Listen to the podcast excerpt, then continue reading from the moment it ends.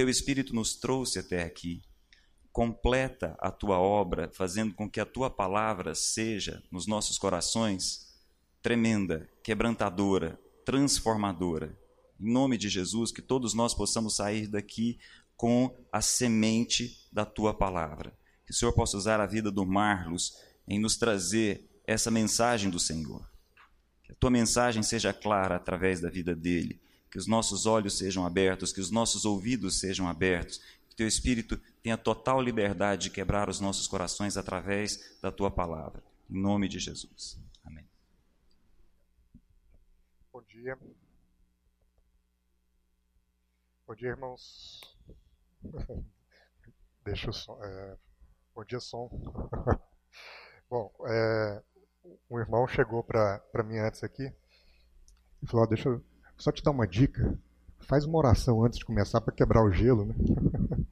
É porque muitas vezes a gente está sentado aí e dá um desespero quando a gente vê, não vê a figura do pregador tradicional aqui na frente. Né?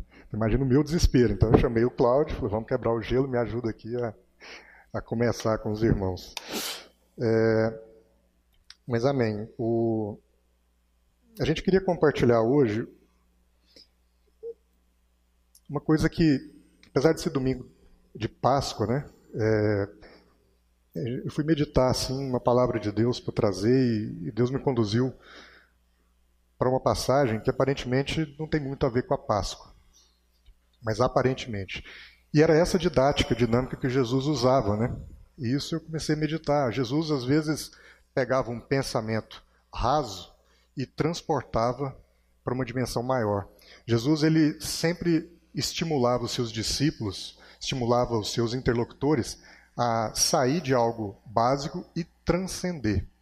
Então, muitas vezes ele usava parábolas, situações, citações que, se você analisasse, você o que isso tem a ver?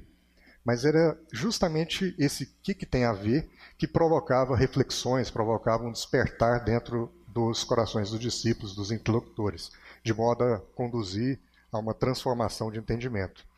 Então a gente vai meditar lá em 1 Pedro, no capítulo 3, Natan vai projetar ali, 1 Pedro 3, nos versos 15 e 16. Então Pedro diz assim: Antes, santifiquem Cristo como Senhor no coração. Estejam sempre preparados para responder a qualquer que lhes pedir a razão da esperança que há em vocês. Contudo, façam isso com mansidão e respeito, conservando a boa consciência, de forma que os que falam maldosamente contra o bom procedimento de vocês, porque estão em Cristo, fiquem envergonhados de suas calúnias. Note que Pedro ele nos dá uma, uma exortação. Ele diz o seguinte: pessoal, fiquem preparados, preparem, porque sempre vai ter alguém que vai prestar atenção no seu testemunho, vai olhar para a sua vida e vai querer saber qual é a razão dessa esperança toda que há em vocês. Então ele nos exorta a estarmos sempre preparados para dar a resposta adequada para essas pessoas, para anunciar aquela esperança que habita nos nossos corações. E então normalmente a gente é, é confrontado com esse tipo de pergunta. É, e, e algumas semanas tem circulado na internet é, um vídeo em que uma pergunta interessante é feita também. Né? É, e a pergunta é: você conhece a história da Páscoa? Então, grande parte da, dos presentes aqui deve ter visto esse vídeo, porque afinal de contas, nós estamos na era dos Facebook, dos WhatsApp, né? Mas eu tenho certeza que hoje, na maior parte das congregações nesse país, por ser domingo de Páscoa, esse videozinho deve estar mostrando. Então, para a gente não passar batido nisso também, vamos ficar atento a essa pergunta. Você conhece a história da Páscoa? Páscoa? Não. Então você precisa ouvir isso.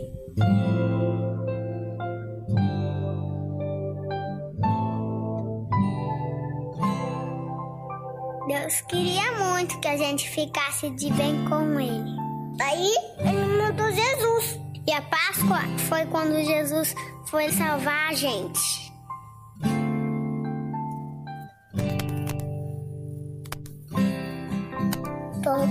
Adorava Jesus. mundo gostava de estar perto dele, porque ele é muito bom. Jesus falava de Deus e cuidava das pessoas. Curou secos, deu comida para um monte de gente. Transformou água em vinho. Jesus falava que ele era o caminho para todo mundo ficar perto de Deus. E por isso tinha gente que não gostava dele. Essas pessoas queriam prender Jesus. Ele sabia disso. Mesmo assim, foi lá para Jerusalém Lá ele preparou uma janta bem especial para os amigos dele. Jesus pegou a comida e agradeceu a Deus e dividiu com os amigos. E eles beberam, comeram e até cantaram. Nessa hora, ele ensinou uma coisa muito importante: que a gente deve amar os outros, igual ele amou a gente.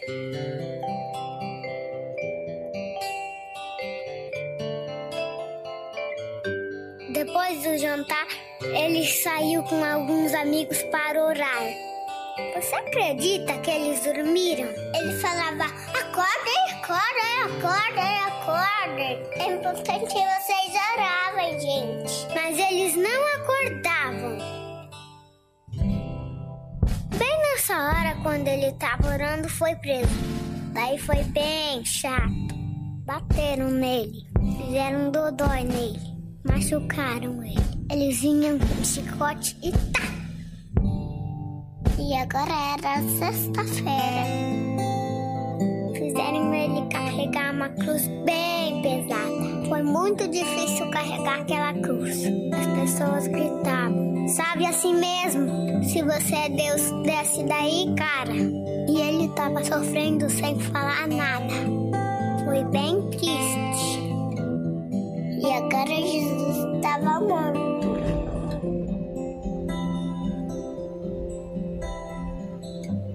Tudo ficou escuro. Bem escuro. E as nuvens choravam no céu.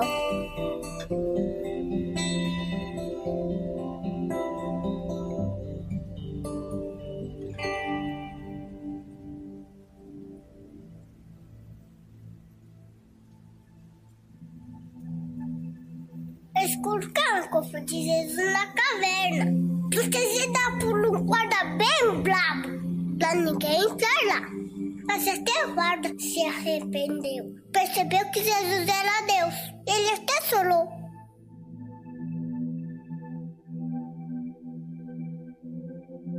Os amigos de Jesus ficaram sozinhos.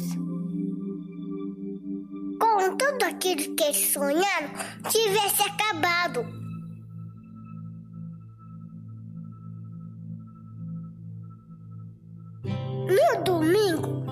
Amigas de Jesus foram lá na gruta. Eles estavam tristes, porque ele tinha morrido. Mas pareceu um anjo bem legal que falou assim: Eu não tenho medo. E Jesus não está mais aqui, porque ele está vivo. E eles saíram correndo: Jesus está vivo, Jesus está vivo. Até que não gostava de Jesus, aprendeu que era mesmo.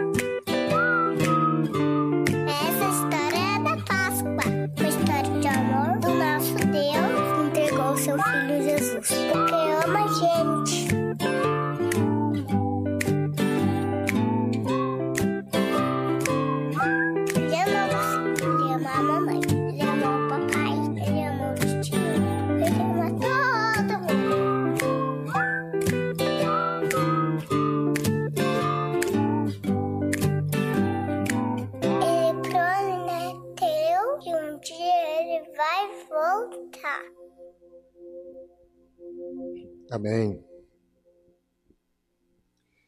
Então, a criançada atendeu a exortação de Pedro, né? Estava na ponta da língua a resposta para a pergunta, para a esperança que as alcançou. Né? A gente queria meditar um pouco sobre isso, porque para a maior parte das pessoas, né, e muitas vezes para nós, o conceito de Deus é um conceito que fica no campo do intangível.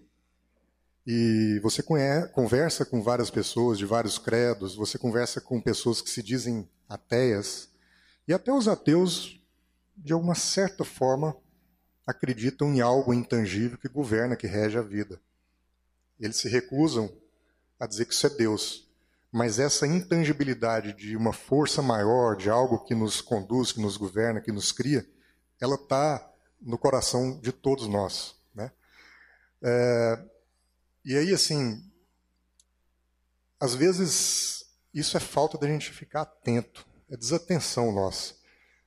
Um cara que é um professor da Universidade de Cardiff, que chama Chandra Wickramasinghe, é um dos caras que teorizaram aquela panspermia, né, teoria de que a vida foi semeada é, dos céus, né, em meteoros, etc. Ele é um matemático e ele fez uma conta. Ele é budista, quer dizer, não tem nada a ver assim, com. Ele não estava espiritualizando a informação, mas ele fez uma conta. Ele disse o seguinte: olha, a probabilidade matemática do homem conseguir sintetizar uma enzima, que por sua vez é a base do gene, que por sua vez é a base da célula, é de uma em 10 elevado a 40 mil. Então, para quem é engenheiro ou quem conhece, lembra um pouco de conceitos matemáticos, nós estamos falando de um negócio muito grande. 10 elevado a 40 mil potência, nem sei como diz isso, é uma coisa inimaginável. Tão inimaginável que ele diz: olha, essa probabilidade é a mesma de. É, é, aliás, ela é maior, o número de tentativas teria que ser maior do que a quantidade de átomos existentes em todas as estrelas de todas as galáxias conhecidas. Da, daí a grandeza do número. O, um cara que chama Francis Crick, que foi o prêmio Nobel pela descoberta da, do DNA, né, um cara que. Ele olhou para esse dado e falou assim: cara, isso é quase um milagre. Né?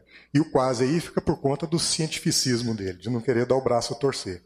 Mas, de fato, quando a gente começa a olhar por, por, pelos vários elementos, para os vários elementos que nos cercam, a gente vê esse traço de Deus, sabe? Mas às vezes a nossa mente ainda quer negar isso tudo. E aí esses conceitos ficam, de fato, muito intangíveis. Se vocês um dia se encontrarem com um cientista, e olha que vocês vão encontrar, e se vocês se lembrarem do que Pedro está dizendo, preparem-se para conversar dessas coisas com esse cara.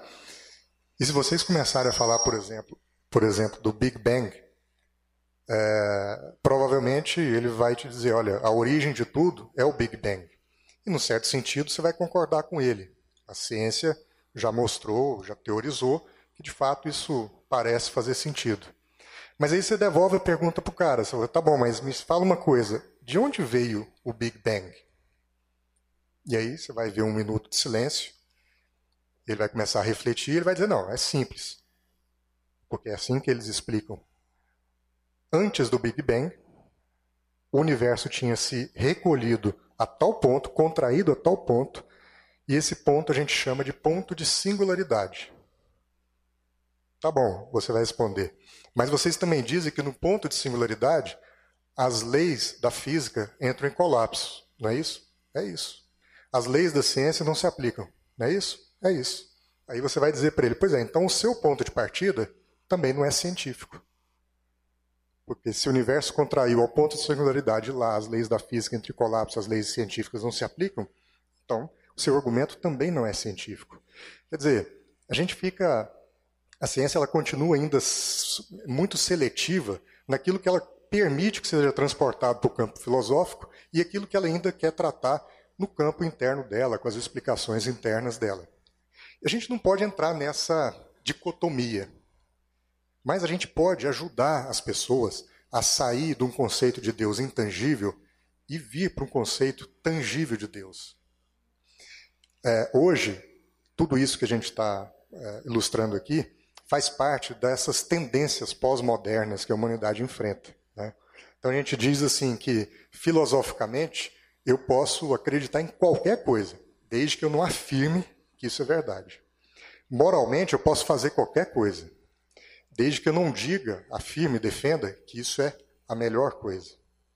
Na religião, eu posso me apegar a tudo, a qualquer coisa, desde que eu não inclua Jesus Cristo nisso. Então, essa é a tendência pós-moderna. É isso que faz, por exemplo, o evangelho esfriar na Europa. esse cientificismo, essa questão politicamente correta da gente não dar nome aos bois, da gente não enfrentar a questão da tangibilização do nosso Deus e da gente fugir desse assunto. Essas são as tendências. Mas graças a Deus, as tendências passam. A verdade é a única coisa que permanece. Amém? Então, é, semana passada, semana, umas duas semanas, eu estava conversando com um colega de profissão que e aí ele pegou e, e, disse, entrou nesse campo religioso, nessa discussão religiosa, ele falou assim, ah, é, pois é, que bacana que você é, é crente e tal, né? Mas assim, eu acredito que todos os caminhos levam a Deus. Acho que todas as religiões, todos os caminhos, tudo leva a Deus. No final, essa busca do homem, não importa o que, que ele esteja buscando, ele vai se encontrar lá na frente com Deus. Esse é o senso comum. Esse é o senso é, para o qual Pedro nos exorta. Fala, fique atento, porque tem hora que você vai ter que enfrentar essa discussão. Não é? E e aí a gente começa a pensar e fala, caramba, mas qual é o nosso Deus? Como é que eu, como é que eu coloco para ele esse contexto? Fala assim, não, é, é, mais ou menos é isso, mas não é bem assim. Existe um, um caminho único. Como é que eu tangibilizo isso para o meu irmão? Como é que eu respondo para ele qual é a razão da minha esperança? Que é o que Pedro fala no texto. Né? Foi, a, foi a dúvida de Tomé. Né? Todo, quando a gente fala Tomé, todo mundo lembra aquele cara que precisava tangibilizar as coisas, ele precisava tocar na ferida de Jesus para é, discernir que é, Jesus estava ali ressurreto, ele precisava é, ver para crer, não é isso que a gente fala. E João, no capítulo 14, narra essa conversa de Jesus com Tomé. Né? E quando Tomé faz uma colocação, Jesus vem com a resposta que deve nos orientar. Ele diz: Olha, eu sou o caminho, a verdade e a vida. Então agora Deus está tirando, Deus, Jesus está tirando a gente desse conceito intangível de Deus e dizendo: Tomé, você, Tomé, eu, Tomé, você, Tomé, todos os Tomés, tangibilizem Deus em mim. Vejam a minha vida, olhem para mim e saibam qual é o seu Deus. Consigam contar para quem te perguntar a razão da esperança, quem é o seu Deus. E é isso que a gente vai meditar no dia de hoje. Quando você olha para Jesus, e você olha para outras religiões, você precisa também discernir, porque provavelmente você vai ser perguntado disso, quais as diferenças. Por que Jesus era diferente? Não é assim? A gente precisa também ter essas respostas. E o que a gente quer trabalhar hoje é juntos a gente discernir essas respostas.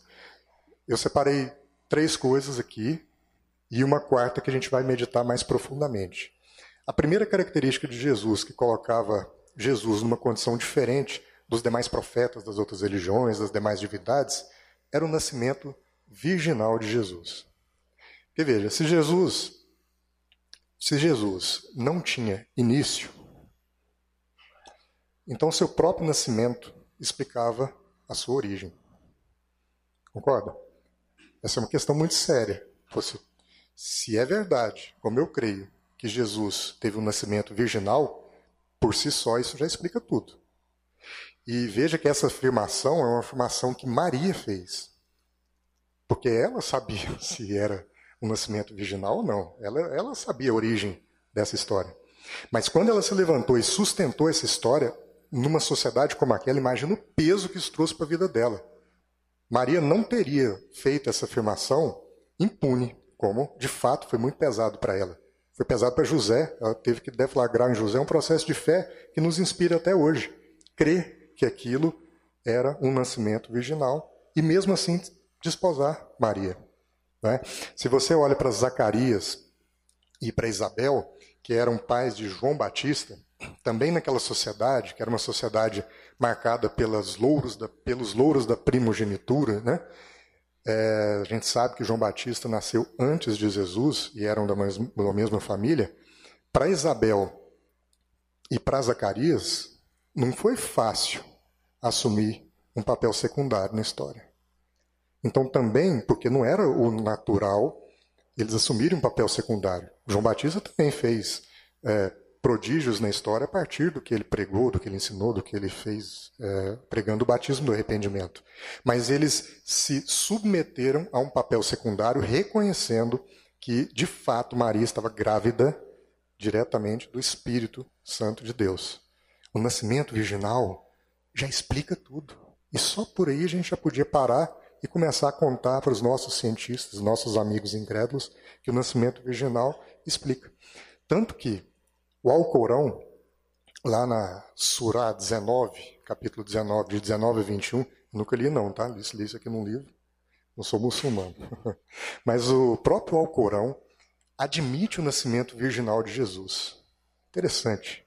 Porque Jesus, para eles, era um profeta, eles respeitam e tal, mas eles falam que Jesus tem uma origem de uma virgem. No entanto, contraditoriamente, mais para frente, eles negam que ele seja filho de Deus. Porque seria uma heresia Deus ter um filho. Seria uma heresia Deus misturar a santidade dele com o pecado. Portanto, embora o próprio Alcorão testemunhe sobre o nascimento original de Jesus, ele nega a questão da divindade de Jesus. E aí você olha para Maomé, para Krishna, para Buda, todos eles nasceram naturalmente. Jesus não.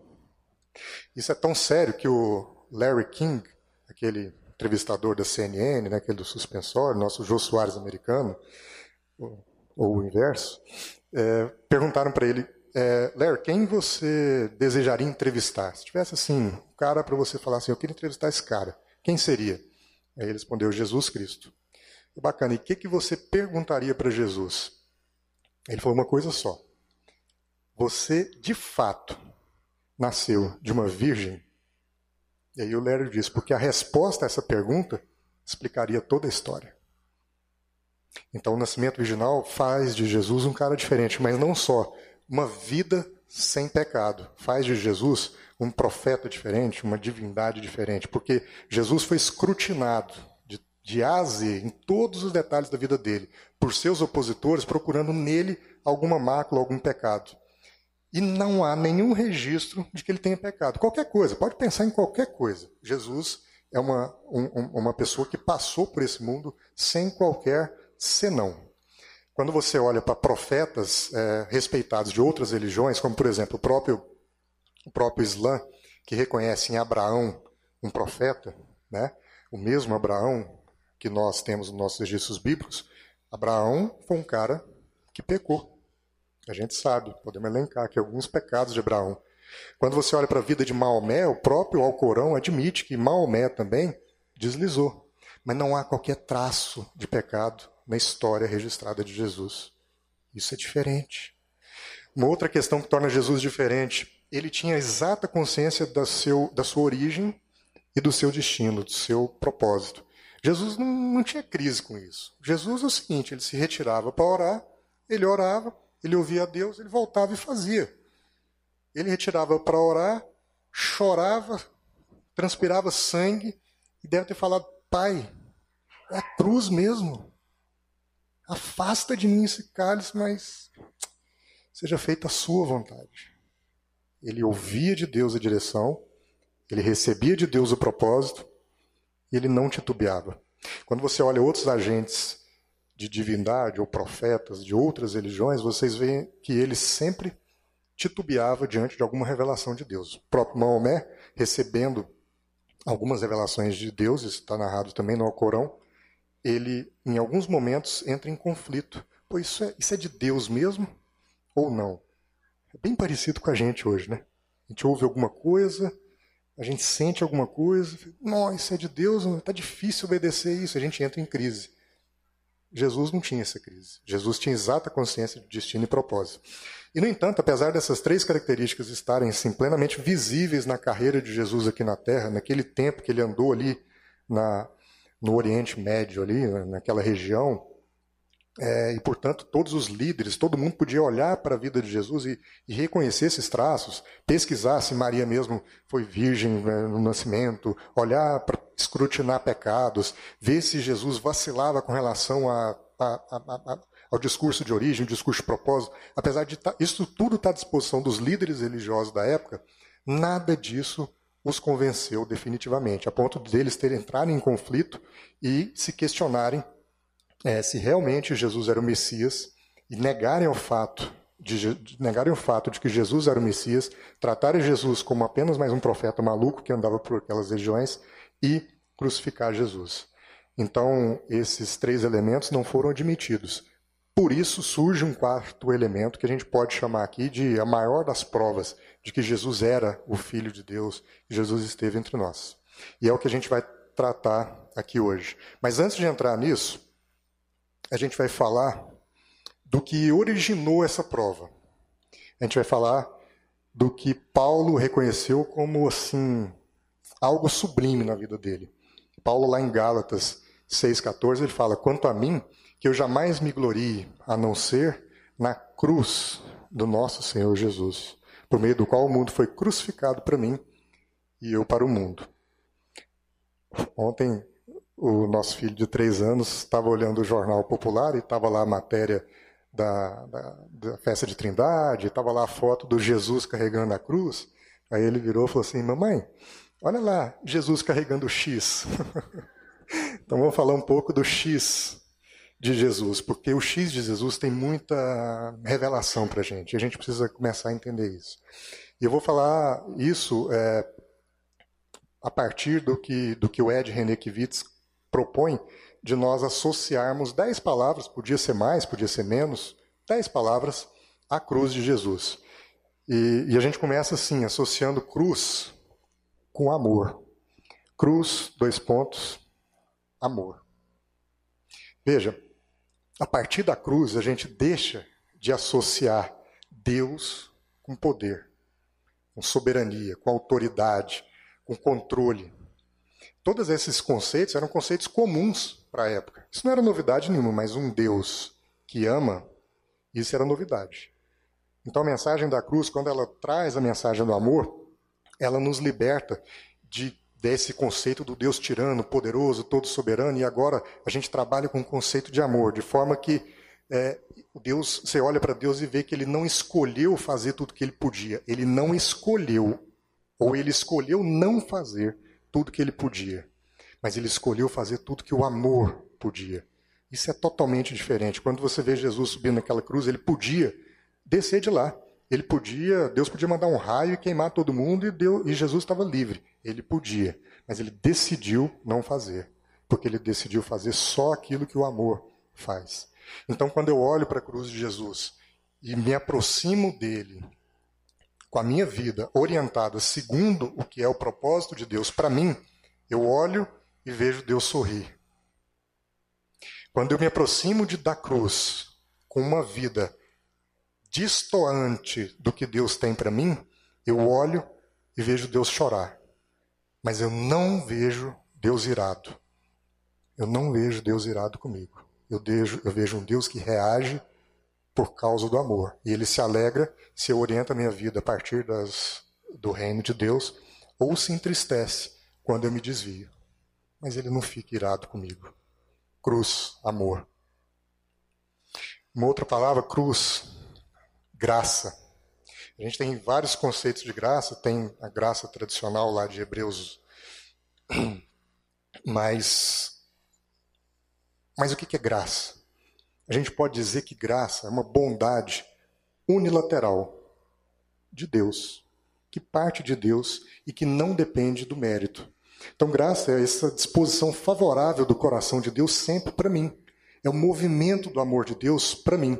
De modo que hoje eu não fico preso a nenhuma crendice, eu não fico preso a nada que as pessoas me dizem que eu tenho que fazer para me aproximar de Deus, eu não fico preso ao que eu devo comer ou que não devo comer, aos dias que eu devo me vestir assim ou assado, aos lugares que eu tenho que frequentar, às coisas que eu tenho que dizer, aos hinos que eu tenho que cantar, às rezas que eu tenho que fazer. Eu não estou preso a essas crendices por causa da graça de Deus. A graça de Deus, ela é uma bondade unilateral que não depende do que eu faço. Ela simplesmente é. Ela simplesmente aponta o coração de Deus a meu favor. Uma outra verdade da cruz, cruz, salvação. A salvação, ela tem que passar pela, pelo reconhecimento da lógica de que, sim, por mim mesmo eu estou perdido. Eu preciso de ajuda.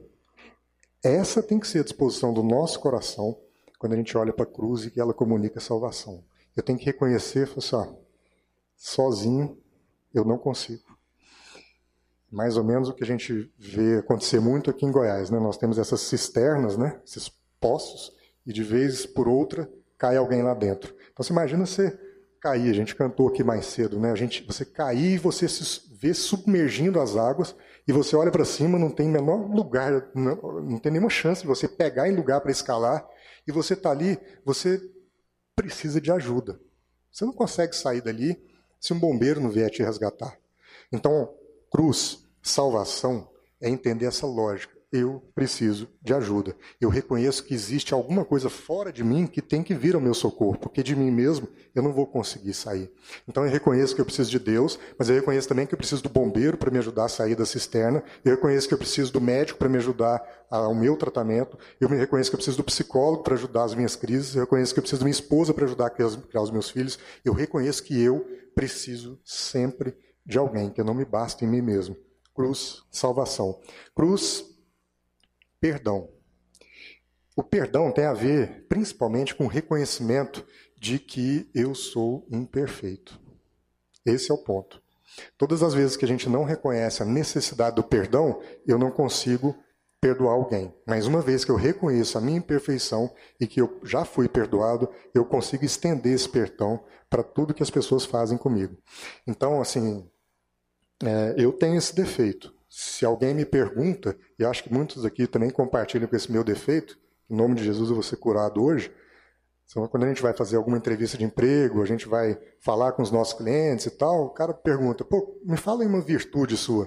Aí a gente responde, com um peito cheio: eu sou perfeccionista. Né? Perfeccionismo é um pensamento de demônio. Qual foi a razão da queda de, Lu, de Lúcifer? Foi justamente se pensar perfeito demais. Então ele era o melhor servo, ele era o mais bonito, ele era aquele que não precisava de nada. Então, o perfeccionismo é esse, esse, esse, essa forma de pensamento que me afasta de Deus, porque daqui a pouco eu quero usurpar a condição de Deus, já que eu sou perfeito demais. Então, o perdão de Deus me alcança, me libertando dessa forma de pensar. Cruz, misericórdia. Cruz misericórdia. Misericórdia é algo que liga todas essas coisas. Misericórdia é a oportunidade constantemente renovada de eu começar todo dia de novo. Misericórdia é uma página em branco que Deus me dá para eu reescrever tudo novamente. Então, os meus erros do passado não definem quem eu sou hoje. Os meus erros do passado não vão orientar a minha vida amanhã. Deus me dá uma folha em branco todo dia e fala assim: meu filho, escreve a sua história. Então, se minha empresa está quebrada ontem, ela não define como é que eu vou tocar ela amanhã. Meu casamento está indo mal, não define como é que vai ser o meu comportamento hoje, as minhas reações, as minhas emoções. As minhas, as minhas relações com os meus filhos estão deterioradas, isso não define quem eu sou hoje. Então, muitas vezes, o que vai acontecer é: se minha empresa está mal, está quebrada, começa outra, ainda que seja a mesma. Meu casamento está ruim, está deteriorado, começa outro.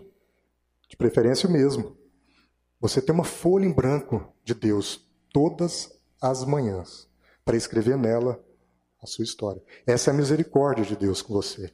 Essa é a, a oportunidade de renovar-se todo dia. Renove a sua história. Cruz, misericórdia. Cruz, reconciliação. Dá uma olhada na, na imagem que, que Deus coloca na crucificação. Então Jesus está lá, crucificado, e a gente já ouviu essa palavra aqui. A madeira daqui me alinha com Deus, mas a madeira do braço me alinha com meu irmão que está do lado. E Deus coloca dois ladrões do lado de Jesus. Podia ter crucificado sozinho, mas qual é a mensagem da cruz nesse ponto? É uma mensagem que, através da cruz, pela cruz, Deus está reconciliando consigo todos nós a começar daqueles que menos merecem. Deus nos reconcilia pela cruz. Mas a gente a gente não faz isso, né? E é assim, igual aquela piada, né? O irmãozinho lá converteu e o cara era assim muito bravo, andava com a peixeira sempre na cintura, e aí ele converteu. Aí um dia ele teve uma discussão lá com outro cara, o cara foi e deu um tapa na, na cara dele. Aí ele teve dúvida, tirou da peixeira e pá, na barriga do cara. Aí o pastor, meu irmão, mas você se converteu. Isso não é uma postura para um crente. Você não vê que está escrito? Bateu, vira outra face. Aí ele falou, não, mas também está escrito. Batei e abrir-se-vos-á. então, a gente negocia com a palavra de Deus, porque a gente não entende a mensagem da reconciliação. E a gente cria um monte de argumentos e subterfúgios para negociar aquilo que é absoluto da palavra. E aí é isso, é bateu, abrir-se-vos-á. Abriu o quê? Não importa. O importante é que eu estou fazendo o que Deus está mandando. Não é assim. Vamos olhar para a cruz direito. É, outra palavra, cruz, libertação. Veja, a gente, Paulo diz, né, lá em Efésios, nossa luta não é contra a carne, nossa luta é contra principados e potestades desse mundo tenebroso, né? Mas essa mensagem, se colocada isoladamente sem a cruz, ela nos traz muito medo, muita ansiedade, porque a gente acha que a gente tem que ter medo de demônios, a gente tem que ter medo das, dessas forças espirituais. Que nada. Essas forças espirituais é que tem que ter medo da gente. Os filhos de Deus somos nós. E a, os, o mal já foi vencido na cruz. Então, quando a cruz fala de libertação, significa que nós já nós precisamos romper com esse mundo das trevas, esse mundo das trevas que nos trazem pensamentos, que nos trazem ideais, que nos trazem valores totalmente distorcidos do reino de Deus. Libertação é libertar do pensamento do mundo. Não é o que Pedro está falando? Não é o que Paulo fala em Gálatas? A cruz me faz com que, faz com que eu morra para a forma de pensar do mundo. Toda essa forma de pensar é forma de pensar de demônios. É forma de pensar que me coloca sempre no meu lugar, forma de pensar que eu não tenho que virar a face. Toda essa forma de pensar. Tudo isso, eu estou liberto. Cruz, subversão. A cruz vira o mundo de cabeça para baixo. Mas quando ela vira o mundo de cabeça para baixo, aí, meu irmão, ele fica exatamente como ele tem que estar.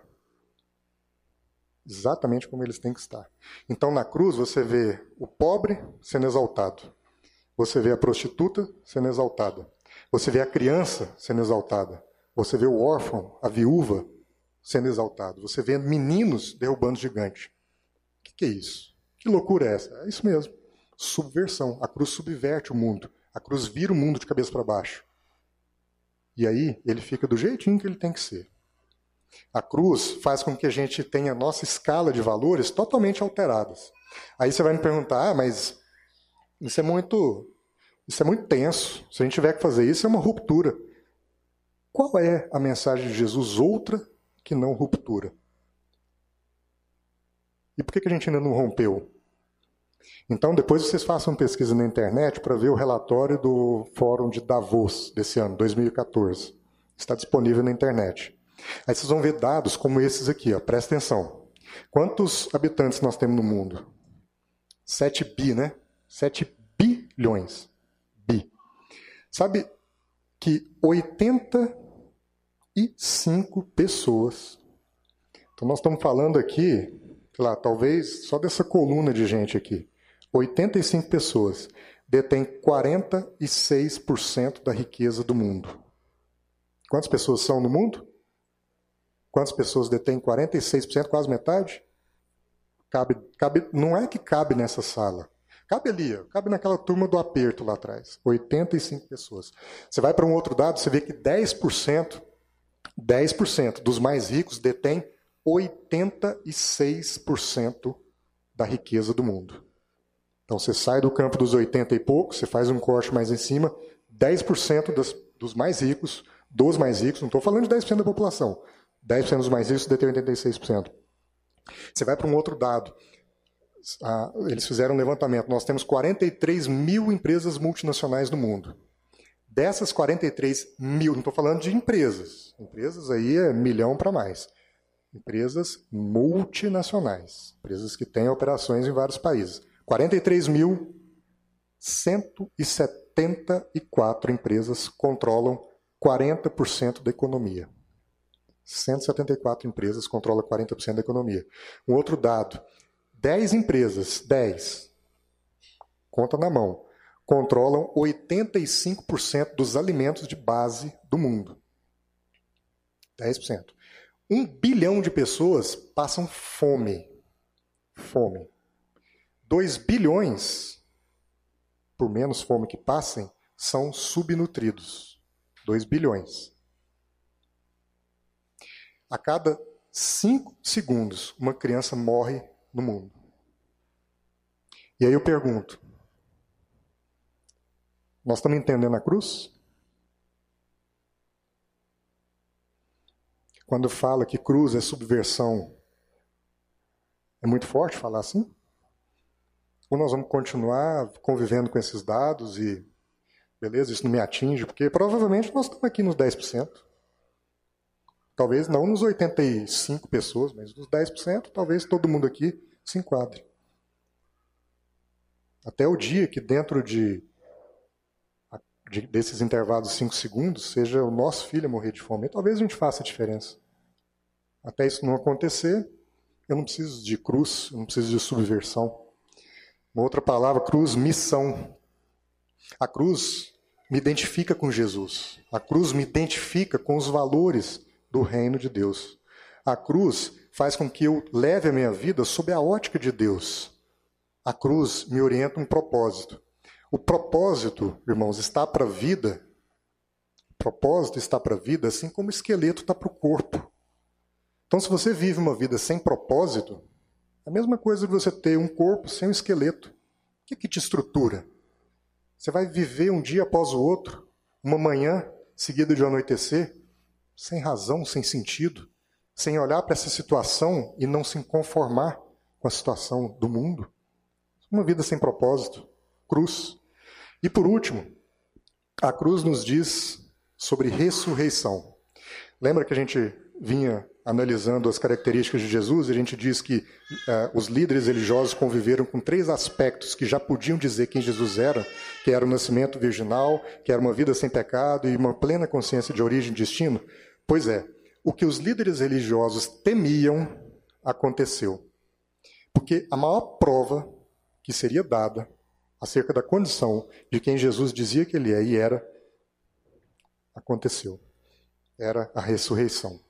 A ressurreição faz com que hoje a gente fale de um Deus vivo, que a gente não fique falando mais sobre morte, que a gente passe a falar sobre vida. Nossa pauta muda, nossa estrutura de pensamento muda. E foi isso que atemorizou os líderes da época. Porque existe um filósofo chamado Albert Camus, ele já dizia que a morte é o único problema da filosofia.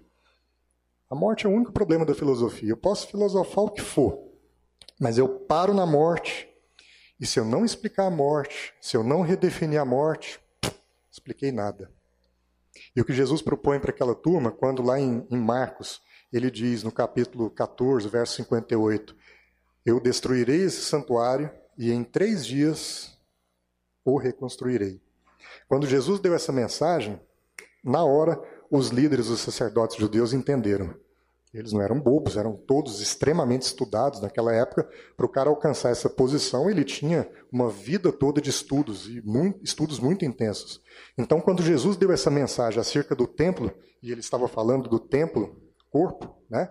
É, eles entenderam, falaram, meu Deus, e se você lá depois ler em Marcos 14, você vai ver que o sacerdote ficou tão apavorado com aquilo, o sumo sacerdote, que eles rasgam as vestes. E eles discutiram intensamente aquilo ali. Falou, caramba, ele está dizendo que vai ressuscitar quando ele morrer.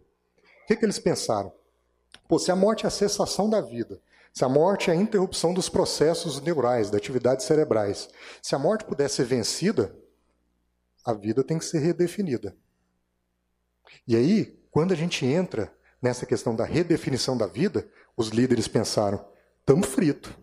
Nós vamos perder nosso instrumento de controle, nós vamos perder nosso instrumento de dominação, nós vamos perder, eu vou perder minha, minha pompa, minha estola sacerdotal, eu vou perder aquilo que eu deixo o povo preso comigo, que é ser a fonte do ensinamento, a fonte da interpretação, a fonte do garantismo da salvação, a, a, fonte que me permite ser aqui o intermediário entre Deus e que eu, eu troco a salvação dele pelo que ele faz pela minha religião. Então, os, os líderes perceberam que tudo no sistema religioso ia implodir a partir da ressurreição, se se confirmasse o que Jesus estava dizendo. Né? E aí o que, que acontece? Nós vimos lá no vídeo aquele super guardinha que foi colocado na porta do túmulo, né? Era isso que os caras precisaram fazer. O que, que eles pensaram? Caramba, Jesus está falando que vai ressuscitar. Se isso acontecer, nós estamos fritos. Vai haver uma ruptura do sistema religioso e tudo que a gente ensinou nos últimos anos, nos últimos milênios, tem que ser reescrito, tem que ser redefinido. Então nós vamos fazer o seguinte. Por outro lado, se ele não ressuscitar, beleza, então a mensagem dele morreu com ele, acabou, quer dizer que isso aí logo o povo esquece. O que, que nós vamos fazer? Vamos meter uma pedra na porta do templo, mas assim, uma pedra que ninguém consiga tirar. E vamos colocar um guarda daqueles que vocês viram no vídeo ali, guardando aquele lugar. De forma que se Jesus, se acontecer de Jesus ressuscitar, ele morre de novo sufocado lá dentro. Mas sair, ele não sai. O povo não vê Jesus ressurreto. Porque se vê, confirma tudo o que ele diz. Mas se não vê, estamos livres. Vamos continuar dominando esse povo. E aí eles meteram o guarda, meteram a pedra. Nada disso segurou Jesus. Nada disso segurou Jesus. Olha, isso é tão forte.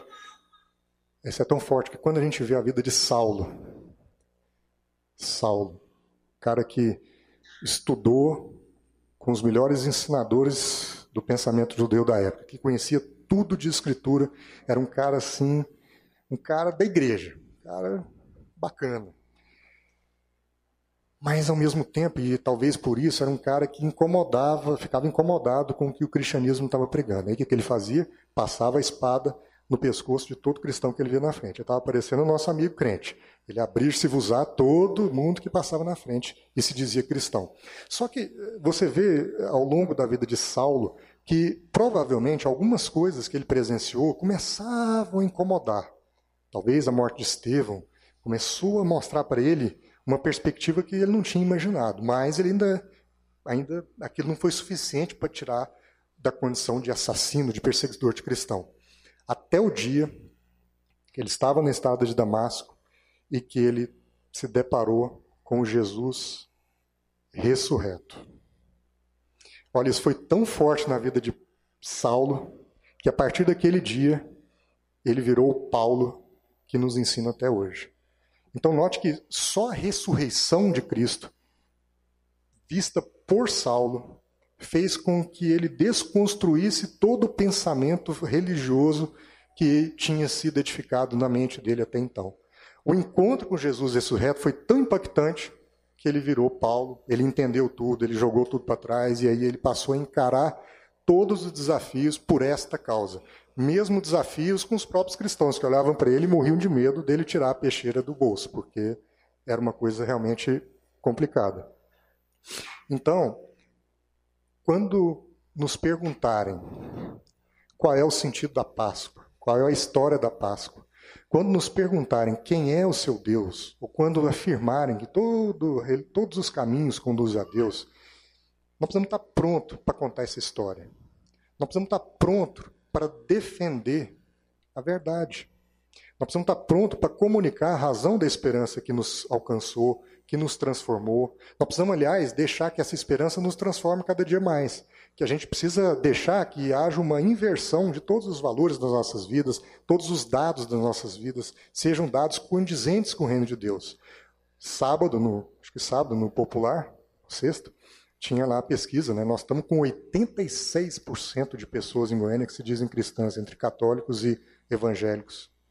E, no entanto, quando eu olho o mesmo jornal, eu vejo que Goiânia é uma cidade que é a oitava no Brasil em número de homicídios. É a vigésima oitava no mundo em violência. A droga em Goiânia cresce assustadoramente. O abismo social em Goiânia é imenso. Cadê os cristãos dessa cidade? Cadê os cristãos que podem responder com segurança quem é o seu Deus, o que, que ele comunica, o que, que ele faz, o que, que ele transforma na sua vida, quais os valores que precisam ser comunicados para transformar a sociedade. A Páscoa para os judeus, Pessá, significa passagem. Passa por cima. A décima praga, lá na história de Moisés, o Egito, o anjo da morte passou por cima das casas que tinham a marca do cordeiro sacrificado nas suas portas. Jesus vem e redefine a Páscoa. Jesus comemora a Páscoa, ceia a Páscoa com os discípulos, mas ao ressuscitar, Jesus hoje mostra para a gente uma, um ressignificado pascual. É um ressignificado que nos transporta ao conceito de ressurreição. Ressurreição essa que para nós é a maior de todas as provas, que Jesus é o Filho de Deus, que Jesus tem origem em Deus e que ele veio para nossa vida para transformar. E agora eu tenho um Deus que de intangível vira um Deus tangível. Eu tenho um Deus que me ama. Eu tenho um Deus que não depende de eu ser bom para me se relacionar comigo. Eu tenho um Deus que sabe que eu sou e mesmo assim não rompe relações comigo. Eu tenho um Deus que me salva, eu tenho um Deus que me liberta.